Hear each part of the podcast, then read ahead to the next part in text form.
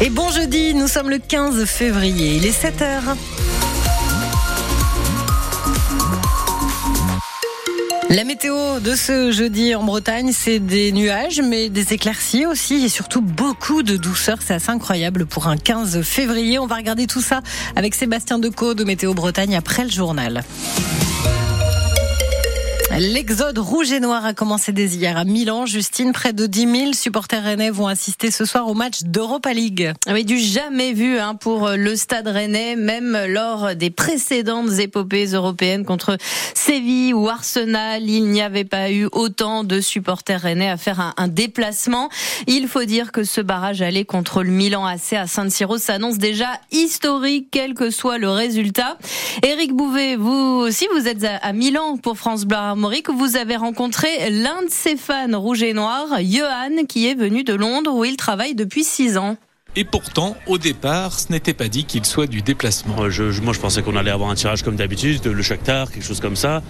Mais qu'on soit à Milan et qu'on va au San Siro, c'est euh, bah, dans les générations à venir, ce sera le déplacement que tout le monde parlera euh, en rêvant qu'ils étaient là. Alors, ni une ni deux. Les vols étaient réservés déjà avant que le boulot euh, approuve le congé. Alors qu'ils que me l'auront approuvé ou pas, je serai là de toute manière. Surtout que lui, ça lui a sans doute coûté moins cher. Quand on compare aux personnes qui doivent prendre leur place euh, du côté de, de, Rennes, qui prennent à Paris, Nantes, etc., bien sûr, le moment où ça a été annoncé, les prix ils ont flambé pour eux. Pour moi, ça a été, j'ai pu attendre quelques semaines avant de réserver. Mais habituellement, c'est en Eurostar qu'il rentre de Londres deux, trois fois par an pour assister à des matchs au Roisen Park. Et s'il était le seul Rennais dans le Londres-Milan d'hier, rassurez-vous, il est bien accompagné jusqu'à samedi. C'est ça, j'ai retrouvé tous mes collègues avec qui j'ai grandi euh, ou euh, les personnes avec qui je vais au stade, euh, je les ai retrouvés à Milan et puis on a pris un logement ensemble. Et pas seulement pour faire du tourisme. Ah bah ça, on va, on va pas se mentir, hein, on est connu pour ça, donc oui. Je pense là, je viens de prendre ma place, je retourne, je change, je me lave et c'est parti pour les bars. Hein. Le même programme, donc une très grande majorité de Rennais hier soir à Milan. La fête dans les bars milanais hier soir, donc avant celle qui s'annonce historique ce soir à San Siro. Imaginez si le stade rennais gagne ou fait au moins match nul contre le géant Milan AC, club mythique, hein, demi-finaliste demi -finaliste, pardon, de Ligue des Champions, c'était la, la, saison dernière.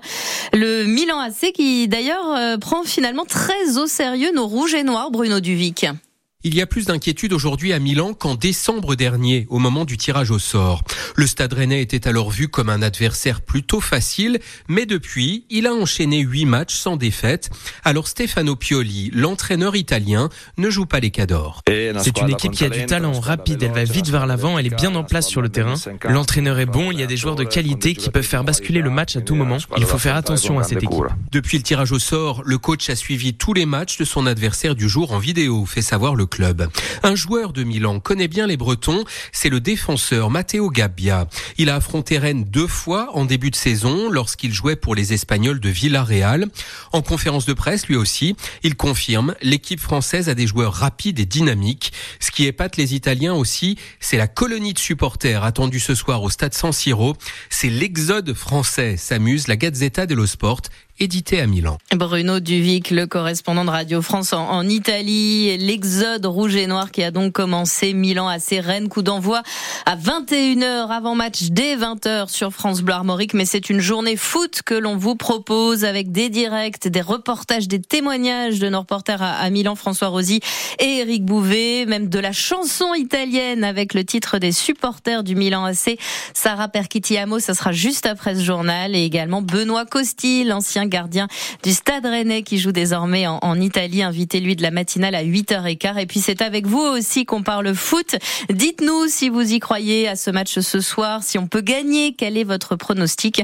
On vous attend au 02 99 67 35 35. Vivez aussi cette journée historique sur francebleu.fr et sur tous nos réseaux sociaux. Un incendie hier soir vers 21h dans un appartement du boulevard de la Tour d'Auvergne à Rennes. Le feu a pris au septième étage d'un immeuble qui en compte 8 un homme de 50 ans fortement intoxiqué par euh, les fumées euh, a été héliporté en urgence vers l'hôpital d'Angers, un établissement où l'on trouve un caisson hyperbar qui permet d'augmenter le taux d'oxygène des tissus. Hier aussi à Rennes, une vaste opération antidrogue a été menée dans les quartiers Villejean et Clenay. 70 policiers, dont 40 de la CRS 82, étaient sur le terrain. Il y a eu trois interpellations pour détention de stupéfiants ou bien pour port d'armes.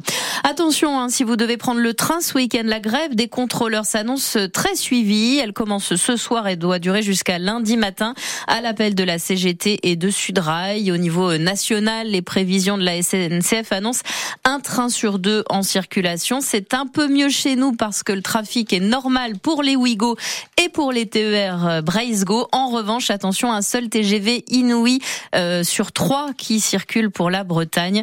Euh, on parle des raisons de cette grève avec le représentant de Sudrail en Bretagne. Il est l'invité de France Bleu Armorique à 8h moins le quart. La préfecture des Côtes d'Armor dressait hier le bilan de la sécurité routière pour 2023. Et ce bilan est mauvais, très mauvais même, avec 51 morts sur les routes du département breton l'an dernier, soit le pire chiffre depuis 15 ans. Et l'année 2024 a mal commencé également, Johan Moison. Oui, avec déjà trois morts sur les routes depuis le début de cette année ici dans les Côtes d'Armor. Malgré le renforcement des contrôles, la hausse des suspensions de permis, tous les voyants sont au rouge. Plus 17% d'accidents en 2023. 51 morts, le pire bilan depuis 15 ans, vous l'avez dit. 660 personnes blessées. Inattention, alcool stupéfiant, vitesse demeurent les principales causes. 18 personnes ont été tuées par la faute d'un autre usager impliqué dans l'accident, comme ce jeune informaticien de 32 ans mort à l'hôpital de Saint-Brieuc après avoir été victime d'une collision frontale sur une petite route près de Montcontour l'été dernier dernier le conducteur à l'origine de l'accident avait consommé de la drogue avant de prendre le volant. Il sera jugé lundi à Saint-Brieuc. Joanne Moison pour France Bleu Armorique. À la mobilisation se poursuit pour défendre une famille palestinienne originaire de Gaza et menacée d'expulsion. Un couple et ses trois enfants sous le coup d'une obligation de quitter le territoire français.